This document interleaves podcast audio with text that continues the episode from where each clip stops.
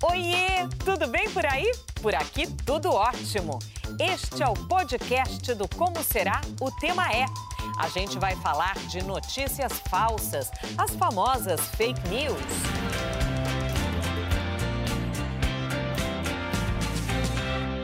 Sabe outra coisa que a gente deve descartar ou deletar?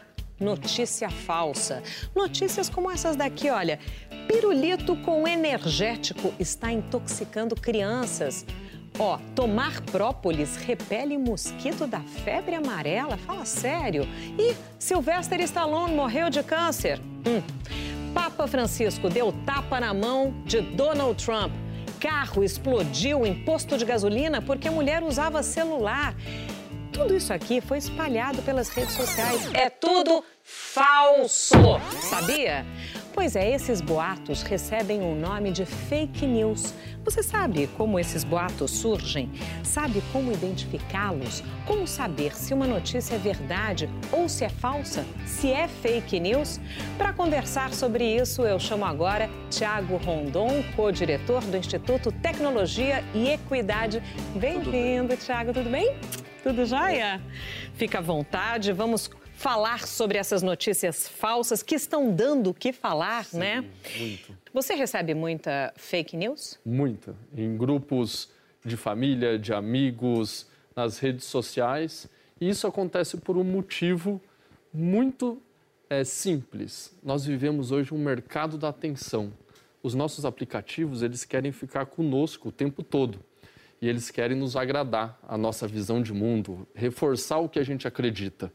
Então, essas notícias, quando elas chocam, quando elas nos espantam, a gente tende a ficar mais conectado nas redes sociais, nos aplicativos.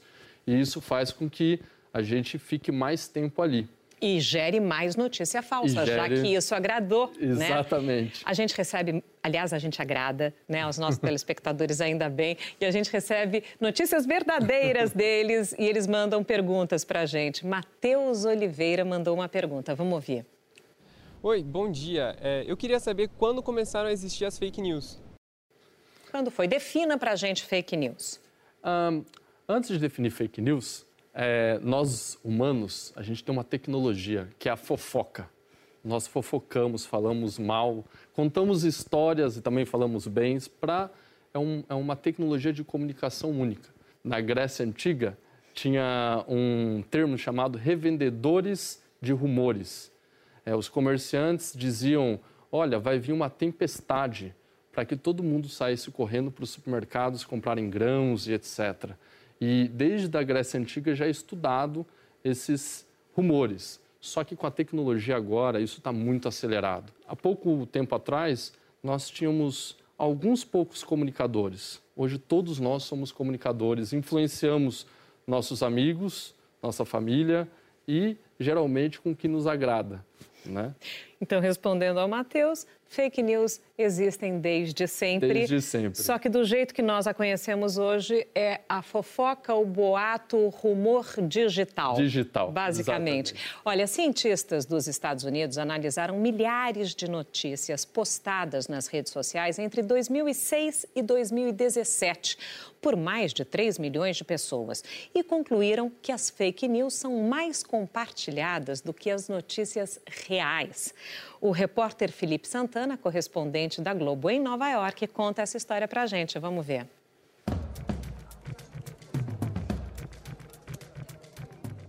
Ela se espalha com mais velocidade, vai mais longe, atinge mais pessoas. Ela é a notícia falsa um grupo de pesquisadores do Instituto de Tecnologia de Massachusetts, o renomado MIT, concluiu que a probabilidade de uma notícia inventada ser compartilhada na internet é até 70% maior do que a de uma notícia verdadeira. Existem contas automatizadas na internet de gente que não existe, que são feitas só para espalhar informação, mas nas medições, os cientistas perceberam que os robôs têm o mesmo impacto na propagação de notícias falsas e reais.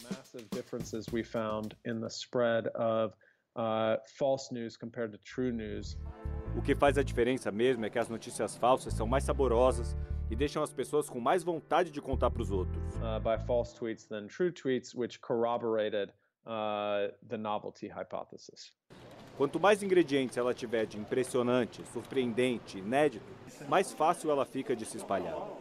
Os pesquisadores afirmam que as redes sociais incentivam a propagação de notícias falsas. É porque o modelo de negócio atual é o seguinte: quem publica uma notícia recebe dinheiro a cada clique. Como as notícias falsas se espalham mais do que as verdadeiras, isso significa mais dinheiro. Sinan Aral diz que pesquisas como essa podem ajudar as plataformas de mídia social a ajustar os seus algoritmos, sua programação. Mas ele também reconhece uma dificuldade. Quem vai julgar se uma notícia é falsa ou verdadeira? A própria plataforma? Ou vão ser criados grupos civis para decidir? O pesquisador diz que essas questões estarão sempre mudando, porque à medida que as pesquisas avançam, quem se beneficia das notícias falsas bola outras estratégias. É um alvo em movimento, e acertá-lo, ou seja, minimizar a importância das notícias falsas, requer um aprendizado e um trabalho constante da sociedade. É um aprendizado e tanto, né? Porque é. tem notícias falsas que são, obviamente, falsas. Agora, tem aquelas que a gente fica na dúvida, né? E diante disso, a Mariângela Garbellini mandou uma pergunta boa. Queria saber como a gente faz para checar se uma fake news é uma fake news. Isso é um desafio. É, a melhor solução é a educação. Né? Isso parece algo até utópico, mas é importante que essa discussão ocorra em espaços como aqui, que a gente discuta bastante e que as pessoas aprendam é, a, a, verificar fontes, quem está falando, é, qual que é o autor de fato, qual que é o contexto. E na própria internet, nos meios de comunicação, é, existem diversas fontes. Né? Então, o processo principal é a conscientização. Quer dizer, é, desconfie primeiro, desconfie. né? A pulguinha atrás da orelha. Nós, jornalistas, né, apuramos a notícia, mas para quem não está acostumado a fazer isso no dia a dia, como você disse, busque fontes, fontes confiáveis. Quais seriam? As fontes, elas, é, as redes digitais, elas trouxeram uma descentralização da comunicação. E nós precisamos é, de maneira geral, é, eleger é, em nossos grupos a quem acreditar também. Né? E isso é uma construção. É, a gente não vai conseguir impor isso. E nem deveríamos, porque senão a gente vai correr o risco do que a matéria colocou de, de, é, de colocar a posição de alguma pessoa, organização que vai definir o que é verdade e o que é mentira. É, essa também é uma bela sacada, né? A gente tem que ir pesquisando e antes de encaminhar, né, dar aquele clique do encaminhar, pare um pouquinho, pense, pesquise, né, Sim. né, para se Ou certificar. perguntar, né, dentro do seu grupo, olha, eu vi essa notícia, será que isso é verdadeiro? E esses dados, será que de fato eles existem, né? Uhum. Bom, a Cristiane tem uma pergunta também para a gente. Oi, bom dia. Eu queria saber se um criador de fake news eh, ele está cometendo um crime? Ótima é... pergunta. Esse é um desafio é, muito complexo, é, principalmente quando a gente conversa sobre democracia e política. Aqui no Brasil, em 2014, é, já foi utilizado algumas matérias é, que foram espalhadas em redes sociais para atingir indecisos. Então, pessoas é, celebridades ou renomes que tinham uma posição política começavam a divulgar uma informação de que a pesquisa eleitoral estava proporcionando ou tendo aumento para um determinado candidato. E começava a divulgar isso com o objetivo de impactar os indecisos. O Código Eleitoral ele é muito claro com relação a isso. A Polícia Federal fez algumas ações e chegou a, a, a condenar algumas pessoas com relação a isso. Mas é muito difícil. É, atualmente, aqui no Brasil, está sendo criado conselhos e dispositivos na sociedade civil, em conjunto com o TSE, para que isso seja fiscalizado e debatido de uma maneira conjunta.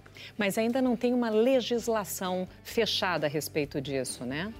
Nós já temos diversas leis para calúnia, difamação, mas uma lei para determinar o que é fake news pode ser muito perigosa à liberdade de expressão. Então, gente, esse papo que a gente está tendo aqui com o Thiago é um papo verdadeiro. Aqui não tem nada de fake news, não, tá? Vamos apurar direito, vamos buscar fontes confiáveis. Thiago, muitíssimo obrigada pelos esclarecimentos sobre as notícias falsas. obrigada.